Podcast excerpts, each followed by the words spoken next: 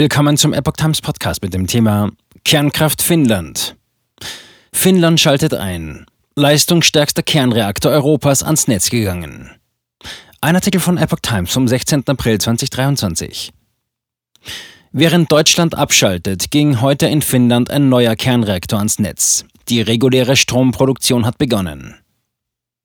Finnlands lange verzögerter Kernreaktor Olkiluoto 3 ist nun die leistungsstärkste Stromerzeugungsanlage in Europa. Während Deutschland seine letzten drei Kernkraftwerke vom Netz genommen hat, ist in Finnland ein neuer Atomreaktor ans Netz gegangen mit mehr als zwölf Jahren Verspätung.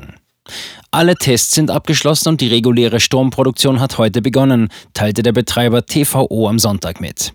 Der Druckwasserreaktor der Marke EPR ist der dritte Reaktor im Kernkraftwerk Olkiluoto im Südwesten Finnlands und soll laut TVO 14 Prozent der Stromproduktion des Landes abdecken. Baubeginn 2005.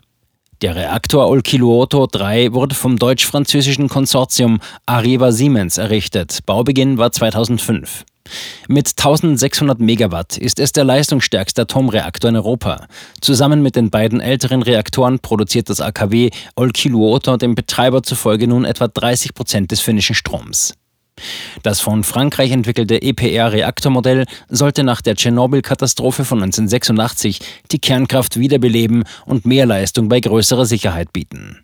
Allerdings gab es nicht nur bei dem Bau in Finnland Probleme. Auch bei EPR-Projekten in Frankreich und Großbritannien gibt es Verzögerungen und Kostenexplosionen.